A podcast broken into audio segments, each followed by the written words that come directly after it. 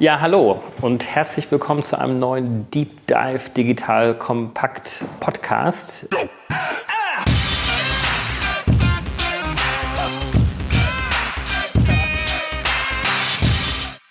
Ich bin David Wortmann und heute habe ich Varena Junge zu Gast hier. Ich äh, muss gestehen, das ist schon der zweite Anlauf. Das müssen wir nicht erzählen, aber können wir natürlich erzählen. Wir haben uns schon mal getroffen.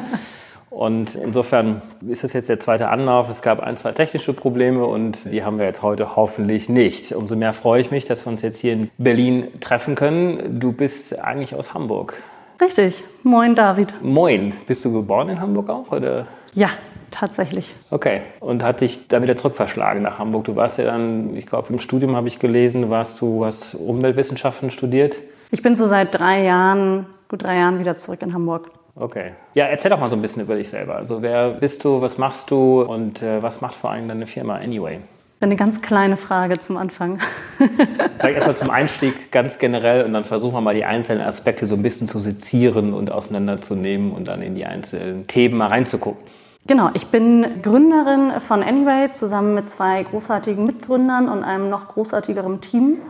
Und das Ganze hat vor zwei Jahren gestartet. Und davor hat mich das Thema Energiewende bzw. Klimawandel schon immer gepackt. Also das ist wirklich, seitdem ich 15 bin, meine DNA und das Thema, was mich gleichzeitig total frustriert und total euphorisieren kann. Gab es so einen Auslösermoment für dich? Also, wenn du sagst halt, ich habe mich in der Schule, wie das so ist, man musste ja irgendwann immer mal Referate und so machen und dort habe ich mich mit dem damals erschienenen IPCC, dem Intergovernmental Panel for Climate Change Bericht, auseinandergesetzt und habe den gelesen und dachte mir, was zum Henker? Mhm. Wie kann es sein, dass wir auf so eine Katastrophe gerade zulaufen und wieso sind eigentlich nicht die Medien voll damit? Wieso ist das Thema nicht bei allen im Mund und wieso sind wir nicht heute schon in der Lage, radikal was zu tun, weil schon damals ja Solarenergie, Windenergie, Wasserkraft, also die Technologien waren auch schon da. Aber da stehen wir, glaube ich, heute auch, oder? Ich meine, Fridays for Future ist sowas von präsent. Das sind die heute 15-Jährigen und auch Absolut. teilweise Jüngeren und natürlich auch Älteren, die auf der Straße stehen, die auch alle ihr Erweckungsmoment haben. Und eigentlich hat sich nicht viel geändert seitdem. Das ist auch tatsächlich einer meiner persönlich größten Herausforderungen die Frage, bin ich eigentlich Optimistin oder Pessimistin, weil man genau sagen kann, das ist schon 15 Jahre her, dass ich damals mit Greenpeace protestiert habe und jetzt 15 Jahre später Fridays for Future, was super ist und eine totale Kraft ja auch entfalten kann. Und ich habe so sehr die Hoffnung, dass es wirkt. Aber man ist natürlich so ein bisschen am Zweifeln, ob es reicht. Aber das sollten wir, glaube ich, nicht. Du bist inzwischen Unternehmerin, du bist Startup-Gründerin, ihr seid auch sehr erfolgreich. Du hast auch jetzt nicht nur dieses Unternehmen gegründet, sondern du hast auch zuvor bei Lichtblick gearbeitet. Mhm. Vielleicht kannst du da auch noch mal so ein bisschen darauf eingehen, wie so der Übergang dann auch war zu der jetzigen Firma. Das zeigt aber auch alles, du bist eigentlich Optimistin. Als Unternehmerin, auch mit diesem Geschäftsmodell, mit diesen neuen Technologien, kann man ja eigentlich nur einen Beitrag dazu leisten, dass das alles sich verbessert. Unbedingt. Also Kopf in den Sand stecken, finde ich, ist keine Option. Und das habe ich auch schon immer versucht in allem, was ich tue. Wir haben bei Lichtbild ja so einen Innovationsbereich aufgebaut, der sich genau auch damit beschäftigt hat, was sind denn die nächsten großen Sachen, die wir tun können, weil klassischer Ökostrom einfach auch niemanden mehr hinterm Ofen hervorgelockt hat und man festgestellt hat, das gibt es jetzt seit 20 Jahren, ähm, aber trotzdem hat es nicht den Umschwung herbeigeführt, den wir uns eigentlich dadurch vielleicht erhofft haben. Es gab eine gute erste Welle dadurch, aber es ist auch so ein bisschen eingeschlafen. Und sich dann die Frage zu stellen, okay, was, wie müssen wir eigentlich Energiewirtschaft wirklich neu denken? Vielleicht auch außerhalb des Systems oder wirklich mal das System grundlegend verändern und nicht weiterhin auf so zentralen Mächten aufgebaut, die das versuchen zu orchestrieren und vor allen Dingen an der eigenen Gewinnmaximierung primär orientiert sind. Und genau da gehen wir halt rein und sagen, okay, wir machen das jetzt mal anders. Okay, super. Und was macht ihr denn? Vielleicht mal ganz kurz beschrieben in Anyway. Mhm. Wir sind eine Plattform für eine andere Art der Energieversorgung quasi. Denn wir ermöglichen das wirklich transparent, regional und vor allen Dingen zum selber mitmachen. Das heißt, wir ermöglichen es nicht nur diejenigen zu unterstützen, die bereits erneuerbare Energie produzieren. Das sind ja 1,5 Millionen Leute in Deutschland immerhin. Die kann man entweder unterstützen, indem man direkt seinen Strom von denen bezieht. Oder man kann halt sagen, ich möchte eigentlich selber so jemand werden und ich bin zwar Mieter und wohne irgendwie mitten in der Stadt. Das ist ein bisschen schwierig auf meinem eigenen Dach. Aber ich beteilige mich an einer gemeinsamen Solaranlage, die wir als Community bauen und wo ich mir quasi mein eigenes Stück von pachte und mein eigener Energieversorger werde. Ihr Lieben, hier ist nochmal Joel von Digital Kompakt und wenn du den Cleantech Podcast hörst, dann beschäftigen dich ja offensichtlich Umweltthemen. Vielleicht hast du es schon gehört, vielleicht aber auch nicht. Und dann weise ich dich jetzt mal darauf hin. Wir haben nämlich uns überlegt, unsere Werbespots auch mal für wichtige, gute Dinge zu benutzen. Und heute möchten wir gerne Werbung machen für das Kompensieren von CO2. Kennst du, wie gesagt, vielleicht schon? Wenn man fliegt oder auch mal eine Kreuzfahrt macht, das sind übrigens ziemlich harte Polluter, um sozusagen um mal Neudeutsch zu sprechen, dann kann man ja auf bestimmten Seiten hinterher seinen CO2-Ausstoß wieder kompensieren. Das heißt, man kann berechnen, berechnen, wie weit ist man geflogen, zum Beispiel irgendwie Berlin-München oder Frankfurt-München oder Hamburg-Leipzig und kriegt dann ausgewertet, wie viel CO2 man dabei ungefähr produziert hat. Und das kann man quasi ausgleichen, indem man einen Geldbetrag investiert, der dann in Klimaprojekte gesteckt wird. Das ist ein bisschen moderner Ablasshandel, um ganz ehrlich zu sein. Also besser ist immer nicht fliegen ja, oder nicht aufs Kreuzfahrtschiff, sondern lieber mit dem Zug oder mit dem Fahrrad äh, nach München von Frankfurt aus radeln. Aber wenn man schon fliegen muss, ist das vielleicht ein charmanter Weg, um das, was man dort verursacht, auf irgendeine Art wieder gut zu machen. Das könnt ihr zum Beispiel tun auf Seiten wie Atmosphäre, schreibt sich Atmos und dann fair wie fair sein, sich fair verhalten. Und da könnt ihr euch Projekte aussuchen, die ihr unterstützt unterstützen wollt. Also das mal als kleine Anregung, wenn ihr auch was tun wollt in Sachen Klima. Ihr könnt natürlich auch so einfach mal ausgleichen CO2. So ein Haushalt produziert ja eh, ja, durch einen Trockner, durch ein Auto, durch was weiß ich nicht was. Das als kleine Anregung an dieser Stelle würde mich freuen. Lasst uns alle uns doch mal ein bisschen zusammenschließen und was Gutes fürs Klima tun die 1,5 Millionen, die heute schon Energie produzieren, damit sprichst du wahrscheinlich diejenigen an, die heute eine Solar, ein Solarmodul auf genau. dem Dach haben und Solarstrom produzieren. Ja, das sind Hausbesitzer, Landwirte, kleine Gewerbebetriebe. Das ist vielen ja gar nicht bewusst, dass wirklich von den erneuerbaren Energien der Großteil schon in privater Hand ist. Und zum Beispiel die Big Four, also RWE, E.ON, Vattenfall, ENBW, haben nur 6% der Erneuerbaren in Deutschland vorangebracht. Das ist deren Beitrag zur Energiewende. Und der Rest ist wirklich bottom-up entstanden quasi. Das ist schon mal ein riesiger Erfolg. Und jetzt müssen wir aber den restlichen Weg auch noch schaffen, genauso. Und dafür können wir halt nicht nur auf die setzen, die Dach haben. Ja? Die meisten von uns leben in der Stadt. Also 94 Prozent der heute oder des heute in Deutschland produzierten Stroms aus erneuerbaren Energien wird nicht von den großen vier Energieversorgern produziert. Richtig. Und der Rest fällt dann auf die Eigenheimbesitzer und auf also es gibt auch Projektierer noch, das ist auch noch ein Anteil, aber ungefähr 60 Prozent sind halt tatsächlich Privatpersonen, Landwirte, äh, kleine Gewerbetreibende. Und das ist euer Markt, den ihr adressiert. Das sind die 60 Prozent und potenziell wahrscheinlich auch noch mehr, weil insgesamt der Strommarkt im Bereich der erneuerbaren Energien ja auch wachsen wird. Wir sind ja heute, glaube ich, bei roundabout 40 Prozent ungefähr mhm. in Deutschland und irgendwann werden wir ja auf die 100 Prozent dann kommen. Das heißt, ihr adressiert vor allen Dingen den privaten, den Endkonsumenten, den B2C-Markt dann Genau, wobei wir halt uns nicht so stark auf die konzentrieren, die ein Hausdach haben und sich eine Solaranlage aufs Dach setzen können. Dafür gibt es schon ganz viele tolle Angebote und das macht ja auch finanziell total Sinn heutzutage, das zu machen, zumindest wenn ich ein Dach mit Südausrichtung habe. Wenn ich aber genau das nicht habe, kein eigenes Dach, kein Dach, was passend ist, das sind diejenigen, die wir adressieren. Zu sagen, okay, du willst trotzdem selber was tun, wir zeigen dir wie und das ist auch noch zunehmend finanziell attraktiv. Ab 2020 werden wir das nochmal richtig stark spüren, weil ja die Subventionen auslaufen und dann der Markt nochmal einen richtigen Schwung machen wird. Da gehen wir noch ein bisschen rein. Also sehr wichtiger Hinweis, also ihr adressiert mhm. all diejenigen, die eigentlich keinen Zugang zu einem eigenen Dach haben. Das werden ja wahrscheinlich auch die meisten sein. Also wir haben ja in unserer ersten Podcast-Folge ja Solar hier drin gehabt, Alex mhm. Melzer. Ja, super. Die adressieren ja genau diesen Bereich derjenigen, die sich eine Solaranlage bauen wollen mit ihrer Plattform. Total wichtiger Beitrag. Ne? Also das, die brauchen wir auch. Aber das sind halt leider zu wenige dann am Ende. Kannst du noch ein paar Zahlen vielleicht mal in den Raum schmeißen? Also von den, wie viel haben wir jetzt? 83, 84 Millionen deutschen Bundesbürgern. Wie viele haben eigentlich einen Zugang zum eigenen Dach und wie viele dann nicht? Ungefähr 30 Prozent. Und dann hast du ja natürlich noch mal eine Quote an welchen, wo das Dach nicht passt, ja, oder wo man also entweder die Ausrichtung nicht gut ist. Das wird sich ein bisschen ändern natürlich, je effizienter auch die Technologie wird, aber das ist natürlich schon eine Hürde.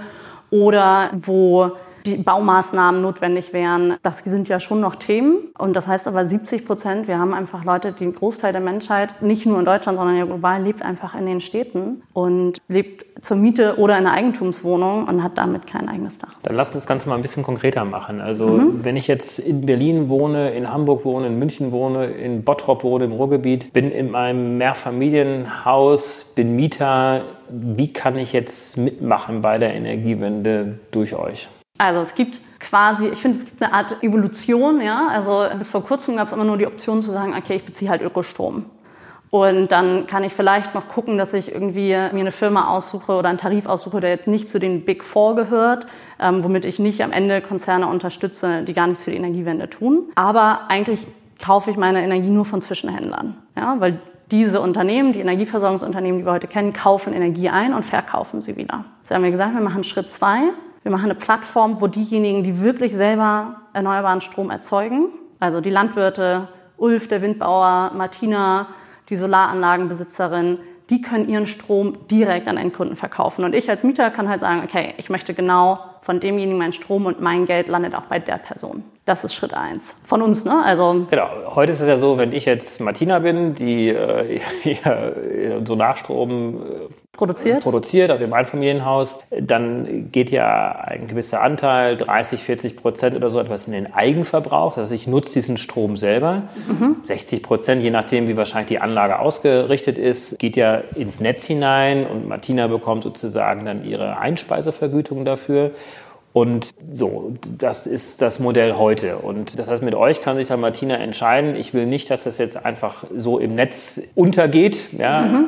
und ich meine Einspeisevergütung von meinem Netzbetreiber bekomme, sondern ich sage sozusagen, diese 60 Prozent meines Stroms, den ich selber nutze, der geht jetzt an Anyway. Der geht nicht an Anyway, sondern direkt an Endkunden. Also wir stellen nur die Plattform zur Verfügung und wir machen Martina jetzt in diesem Beispiel zu einem echten Energieversorgungsunternehmen mit all den Regulatorien und ähnlichem, was dazugehört, damit sie direkt ihren Strom verkaufen kann. Und das führt dazu, dass sie erstens ihren Preis selber festlegen kann und sagen kann, was will ich denn damit verdienen, ja? Und dass sie vor allen Dingen halt auch einen Mehrwert hat. Also sie kann damit mehr verdienen, weil die Zwischenhändler rausgenommen werden, die ansonsten vorher damit verdient haben und kann halt außerdem sich auch persönlich damit in Szene setzen. Und wir haben noch einen kleinen Unterschied, wenn wir jetzt, das heißt ja auch Deep Dive, deswegen können wir das hier ja machen. Wir haben einen Unterschied zwischen sehr kleinen Anlagen, also so den klassischen Hausaufdachanlagen und ein bisschen größeren Anlagen in der Form der Vermarktung. Das eine ist ja über EEG und das andere ist über Direktvermarktung. Ähm, da gibt es dann die Marktprämie. Also wir sind zwar Deep Dive, aber ich glaube, ein Großteil der Leute kennt sich trotzdem nicht so, so genau, im Energiemarkt aus. Vielleicht kannst du es trotzdem noch ein bisschen ja, erklären. Ja. Genau. Das heißt, es gibt zwei unterschiedliche Regelungen für sehr kleine Anlagen und ein bisschen größere Anlagen. Und ein bisschen größere Anlagen sprechen wir quasi schon vom Scheunendach, ja, so von der Vorstellung, von der das Größe sind so her. Eine 10 Kilowatt Anlage und ja, größer. Ja, ab, ab 100 kW ab 100 gilt das kW, sozusagen. Okay, okay. Und dort muss ich mir sowieso schon einen Direktvermarkter suchen, der meinen Strom verkauft, weil ich ja viel mehr verkaufe als jetzt so ein Hausdachbesitzer und muss auch extra Messeinrichtungen dafür installieren und ähnliches. Und die haben natürlich auch viel mehr Energie abzugeben. Ja, also wenn ich als Landwirt ein Windrad beispielsweise installiert habe, kann ich damit 1000 weitere Haushalte versorgen, statt nur meinen eigenen Haushalt. Bei einer kleinen Solaranlage sind es eher zwei bis drei Personen, die ich mehr versorgen kann. Das heißt, das ist eine große Streu an, was wir haben an Erzeugern. Und unsere Idee ist es, die am Ende alle draufzuholen und ihnen das alles zu ermöglichen. Stand heute ist es so, dass es sich für die ganz Kleinen, also die, die wirklich nur eine Person vielleicht noch mehr versorgen könnten, finanziell noch nicht ganz lohnt weil sie bestimmte Messeinrichtungen installieren müssen. Das sind so rechtliche Vorgaben, aber da tut sich total viel im Markt. Und ich glaube, das wird nächstes Jahr deutlich anders aussehen. Okay, das heißt, Martina. Und die verkaufen jetzt genau, stellen ihren Preis ein, sagen, das will ich für meine Kilowattstunde bekommen und präsentieren sich auf unserer Plattform und du, David, kannst dir jetzt aussuchen, von wem möchte ich meinen Strom. Hm. Das heißt, ich gehe da online oder ihr habt eine App. Genau, das ist wie ein Marktplatz, wie Airbnb. Ja? Du siehst Fotos, Videos, Interviews, Beschreibungen, die können sich darstellen, die erzählen was über sich. Du kannst auswählen, ob du lieber entweder nach Erzeugungsart oder nach Region, wenn es dir wichtig ist, dass es in der Nähe ist kannst du das auswählen. Okay. Und gut, der Preis, den Martina dann einstellt, der richtet sich nach Angebot und Nachfrage. Wenn ich den zu teuer mache, dann ja, werde dann ich einfach, sie nicht. wird sie nicht verkaufen. und sie wird mir aber dann gerade so teuer machen, wie sie dann auch eine Refinanzierung für ihre PV-Anlage dann auch dann bekommt. Weil ja. die sollte ja wahrscheinlich dann entweder gleich oder höher sein, als das, was sie normalerweise als garantierte Einspeisevergütung bekommt. Unbedingt. Und da ist spannend zu wissen, dass ja die Förderung, also die, das Erneuerbaren Energiengesetz, kurz EEG, läuft jetzt für die ersten Anlagen aus. Die haben das 20 Jahre lang erhalten und das Anfang 2020 laufen jetzt die ersten Anlagen aus dieser Förderung raus. Und dann stellt sich die Frage, wie verkaufe ich eigentlich in Zukunft meinen Strom und kann ich diese Anlage auch weiterhin betreiben? Und dann als Einzelperson quasi das an der Börse zu verkaufen mit einer hohen Volatilität und zu Unklarheit darüber, zu welchen Preisen, ist extrem schwierig und auch extrem aufwendig natürlich. Und da bieten wir halt eine Alternative und sagen, okay, such dir doch einen Pool, an Privatpersonen, Verkauf an die. Da kannst du zumindest für ein Jahr vielleicht ein bisschen stabileren Preis ansetzen und dadurch können sie ihre Anlagen weiter betreiben. Das ist ja echt super spannend. Das muss man vielleicht noch mal ein bisschen auch noch mal erläutern. Das EEG ist ja um für die Photovoltaikanlagen zumindest so um 2000 Dreier so herum entstanden. Ähm, mhm. Und damals wie heute ist es das so, dass ich mit meiner Solarstrom, den ich produziere, eine feste Einspeisevergütung bekomme. Und die ist über die Jahre natürlich immer weiter gesunken, weil auch die Solarkosten gesunken sind. Das heißt, die ersten Anlagen, die jetzt rauskommen, das sind so ab 2023 dann die Anlagen, die rauskommen. Beziehungsweise wahrscheinlich noch ein paar Anlagen. Wind schon und Wind schon ein bisschen früher genau. dann auch, ja. Ja, genau. Und dann stellt sich ja wirklich die Frage, lassen wir die jetzt alle stilllegen? Und das ist überhaupt technisch überhaupt nicht notwendig. Ich kann die weiterhin betreiben. Man merkt jetzt man, anhand der Erfahrung, dass man viele Anlagen wirklich weiter betreiben kann.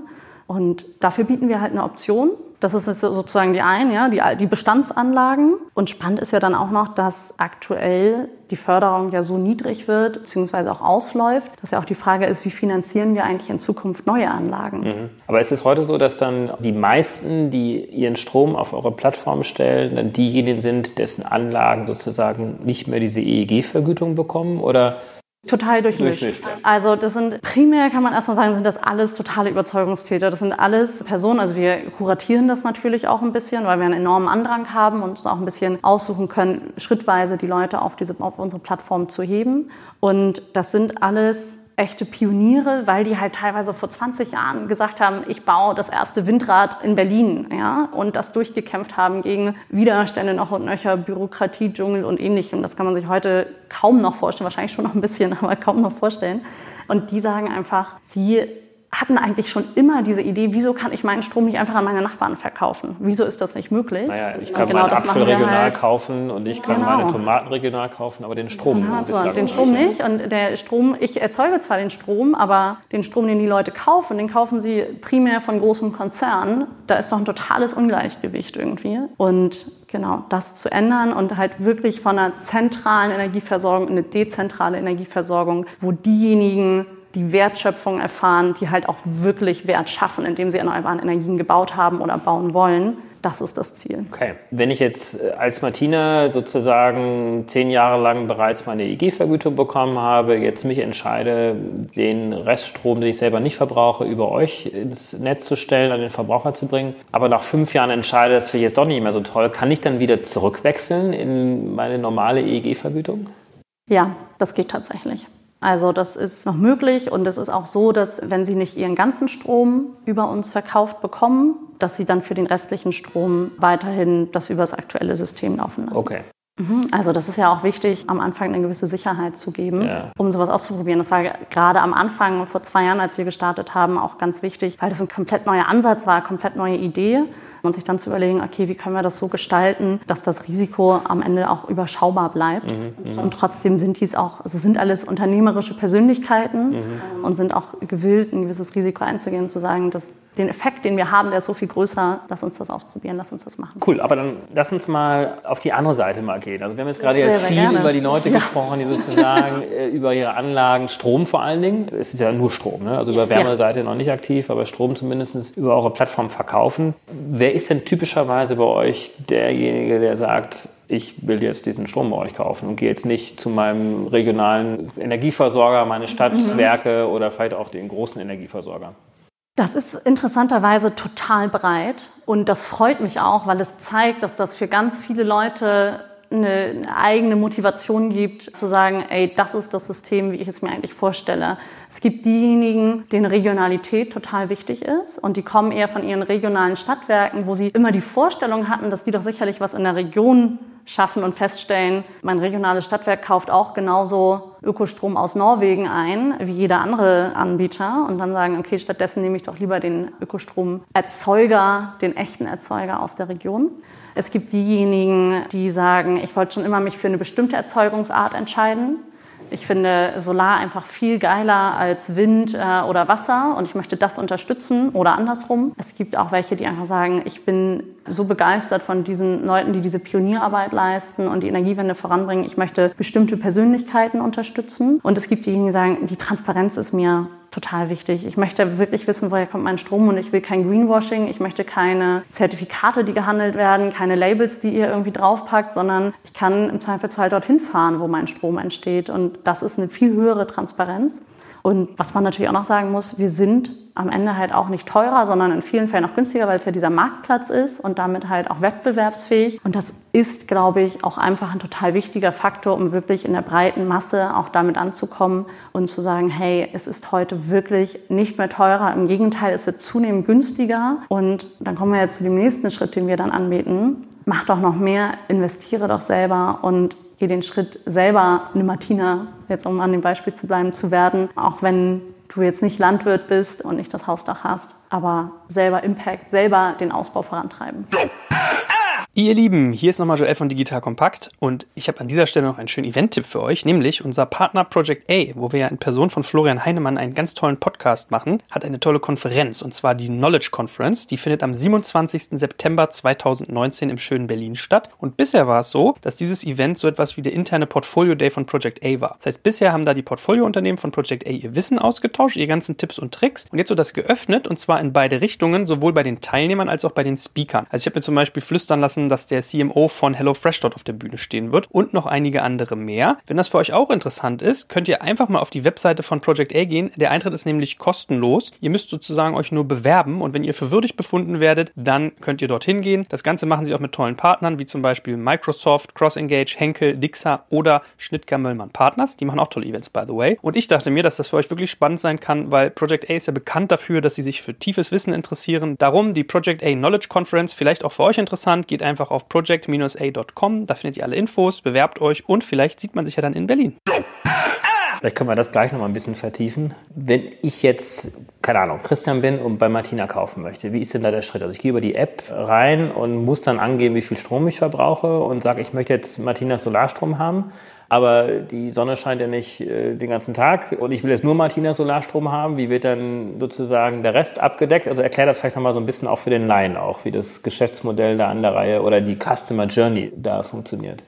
Das ist wirklich super einfach. Das, muss man vorwegnehmen, weil viele glauben irgendwie, das ist super kompliziert. Auch Stromanbieter wechseln hat ja so den Ruf, total kompliziert zu sein, muss es aber gar nicht. Ich glaube, das ist etwas, was so im Markt bekannt ist, weil das anfänglich so war und das ist natürlich auch ein bisschen gute Storytelling oder gute Politik, die die Konzerne dort geschafft haben, dass das so wirkt, als sei das total schwierig, ja, und dann beschäftige ich mich lieber nicht damit, aber es geht in drei Minuten. Und man geht bei uns halt auf www.anyway.com, das ist ja unsere Webseite, und kann sich dann überlegen, welchen möchte ich aussuchen, kann sich die Stories angucken, kann aber auch sagen, ey, ich filter einfach, ich weiß schon ganz genau, was ich will, ich will Sonne, es soll in meiner Region sein, und dann finde ich ein Profil, was mir gefällt, hinterlasse meine Daten, also wer bin ich, wie viel Strom brauche ich so grob, ja, das reicht uns auch als Angabe. Bin ich ein Zwei-Personen-Haushalt, Drei-Personen-Haushalt und dann übernehmen wir den kompletten Wechsel. Okay, also ihr seid im Prinzip Full-Service-Stromanbieter und ja, ein Teil klar. wird dann Martina rein sozusagen geblendet in den Strommix und Genau, wir kümmern uns darum, dass, der, dass niemand im Dunkeln steht. Es ist in Deutschland die Gefahr eh ziemlich gering, aber wir sorgen halt dafür, das ist dann eine der Dienstleistungen, die wir erbringen,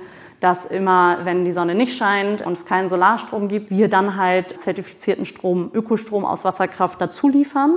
Und in Zukunft wollen wir es halt auch ermöglichen, dass man das Ganze bündeln kann. Also dass man sagt, ey, ich nehme den Windstrom von Ulf und die Solarenergie von Martina und ich mache da mein eigenes Bündel oder wir bieten auch schon solche Bündel schon fertig quasi an. Wie groß ist denn auf der jeweiligen Seite? Also habt ihr Angebotsüberhang, Nachfrageüberhang? Wir haben einen riesigen Zulauf, ohne dass wir das kleinste bisschen gemacht haben auf der Angebotsseite, weil die ganzen Energieerzeuger und Erzeugerinnen das total spannend finden. Nicht nur für heute, sondern auch für die Zukunft halt gerade. Und auf der Endkundenseite sind wir total zufrieden mit der Entwicklung. Trotzdem, wenn ich dran denke, wie viel mehr wir noch machen könnten, will ich natürlich noch mehr. Ja, das ist klar. Auch als Unternehmerin ist es natürlich wichtig, so viele Menschen wie möglich zu erreichen. Und da machen wir dann halt auch ganz interessante Sachen. Ich weiß nicht, ob wir da später nochmal zu kommen. Wir haben zum Beispiel Tiefkühlpizza-Kooperation gemacht, was ich einfach spannend finde, um wirklich aus dieser Ecke rauszukommen in der man manchmal dann so ein bisschen verhaftet ist, wenn man sich mit nachhaltigen Themen beschäftigt. Erklär das nochmal ein bisschen mehr. Was ist diese Tiefkühlkooperation Pizza?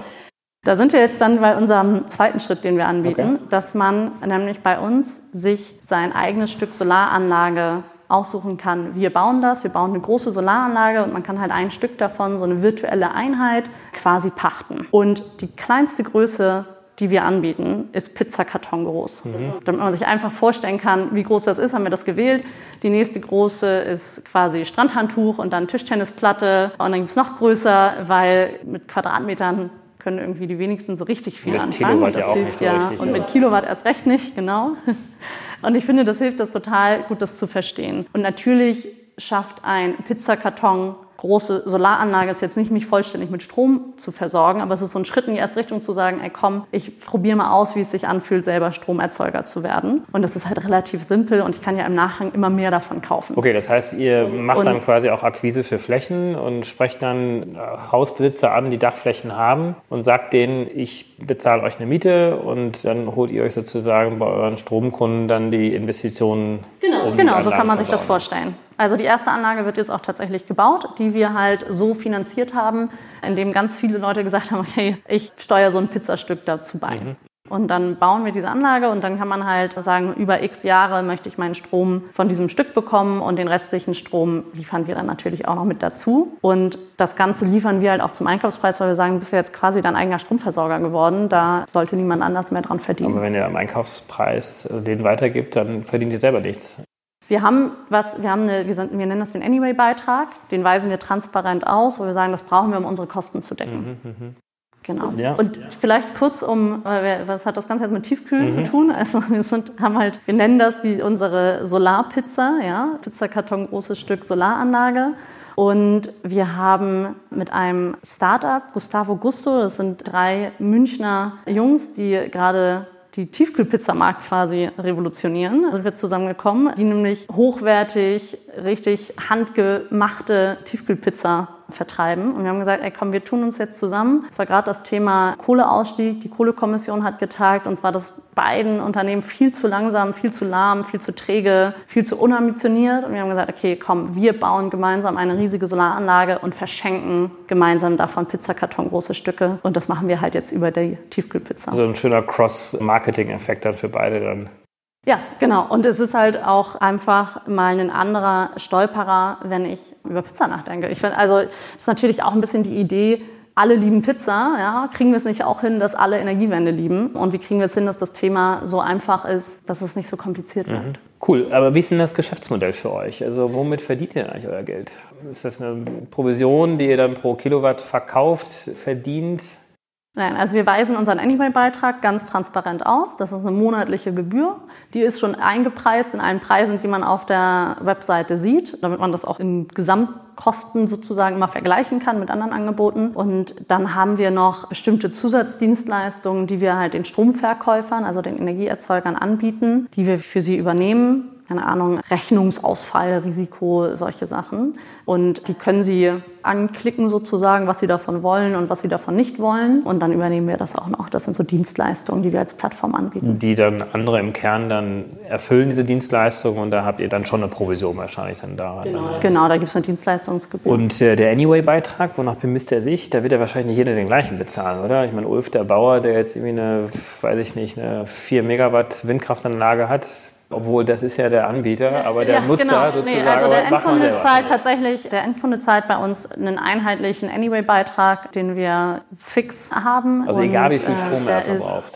Genau, das ist sozusagen, weil wir haben mit dem Service, den wir anbieten und den ganzen Aufwänden, ist es eigentlich eher so, dass erstmal jeder Kunde an sich so einen Grundaufwand mit sich bringt. Ähm, und der liegt bei 2,99 im Monat. Okay. Mhm. Genau. Und damit können wir halt auch anbieten, dass wir, wir haben Leute, die bei uns wirklich noch ans Telefon gehen und einen Chat betreuen und E-Mails beantworten und wir einen wirklich richtig guten Kundenservice haben.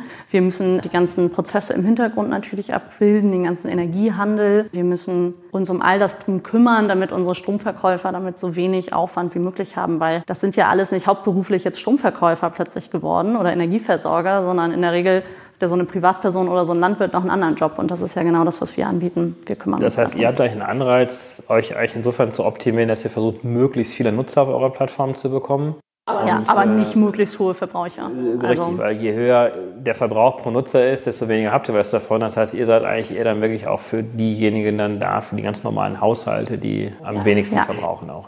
Genau. Also das fände ich auch total irreführend, wenn wir am Ende damit verdienen, dass Leute möglichst viel Strom verbrauchen. Das also hat ja einen total gegenteiligen Effekt. Wir finden es super, wenn sie den Strom, den sie verbrauchen, halt aus richtig coolen Quellen beziehen. Aber am Ende ist das Thema Energieeffizienz ja auch ein total wichtiger Baustein für die Energiewende. Als normaler Stromkonsument zahle ich in der Regel eine Grundgebühr und zahle dann ja nochmal on top das, was ich, was ich verbrauche. Ist das bei euch dann auch so und hat dann auch diesen dritten Bestandteil ja. eben der Anyway-Gebühr von 2,99 Euro? Genau. genau. Das ist ja die Grundgebühr, die gibt es bei uns auch, allerdings, weil die durch die Netzbetreiber entsteht.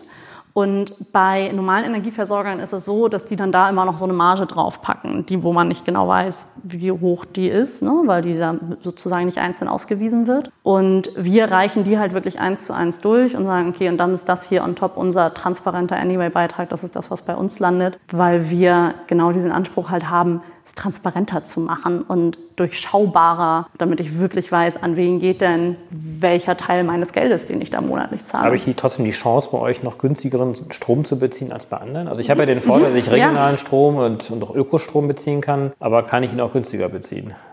Ja, auf jeden Fall. Also das ist sogar so, dass die Mehrzahl unserer Stromverkäufer auf der Plattform den Preis eingestellt haben, der günstiger ist als die klassischen Premium-Ökostromprodukte, die man so im Markt okay. kennt. Das ist immer noch hoch also, genug für die das ist hoch genug für die und wir können halt unsere Kosten damit decken. Und für uns ist es natürlich interessant, vor allen Dingen erstmal viele Nutzer auf die Plattform zu bringen und damit zu wachsen und das Energiesystem umzukrempeln. Mhm, mhm. und das ist unser Anspruch. Super. Ja, cool. Was habt ihr denn so für Wettbewerber? Also was mir jetzt so in den Kopf kommt, nicht vielleicht Wettbewerber, zumindest auch ähnliche Modelle. Also Sonnen ist ja mit einem Community-Modell unterwegs, wo sie ja versuchen, ihre eigenen Kunden, die Batterien kaufen und betreiben, mhm. sozusagen mhm. auch miteinander zu vernetzen. Ja, das ist für mich tatsächlich wieder ein Angebot, was sich eher an Hausbesitzer richtet und wo ich auch wieder eine hohe Anfangsinvestition tätigen muss. Das ist ja auch das, was mich so stört. Also die Möglichkeiten am Energiemarkt teilzuhaben sind so hoch für Endkunden, weil entweder, also ich brauche erstmal ein Haus, ich brauche ein Dach, ich muss dann in eine Solaranlage investieren, ich muss vielleicht auch noch in eine Batterie investieren oder zumindest in eins von beiden. Und dann kann ich vielleicht Teil von so einer Stromcommunity werden. Mich interessiert aber wie gesagt, dann waren wir auch am Anfang, die Mieter und wie können die denn jetzt teilhaben mhm. äh, und wie können wir denen den Zugang schaffen? Und ich glaube, das kriegen wir hin, indem wir sagen, investiert doch auch in eine Solaranlage, aber halt nicht mit irgendwie 10.000 Euro oder mit 2.000 oder 1.000 Euro und auch nicht in den Hausspeicher in der großen Ordnung, sondern in den Pizzakarton. Ja, und das geht ab unter 50 Euro los. Ja. Und damit kann das erstmal wirklich jeder. Und dann kann man sich ja dem Ganzen annähern und wer gerne mehr machen will, unbedingt. Da entwickeln wir uns auch gerade hin, dass wir das noch mehr anbieten möchten und wirklich sagen kann, okay, wie viel brauche ich denn? Und dann mache ich mich quasi zum Selbstversorger, obwohl die Anlage halt nicht auf meinem Dach steht, sondern woanders. Mhm. Luminasa fällt mir noch ein. Ist das eher ein komplementäres Angebot zu euch? Ich meine, die sind ja eher Softwareanbieter. Genau.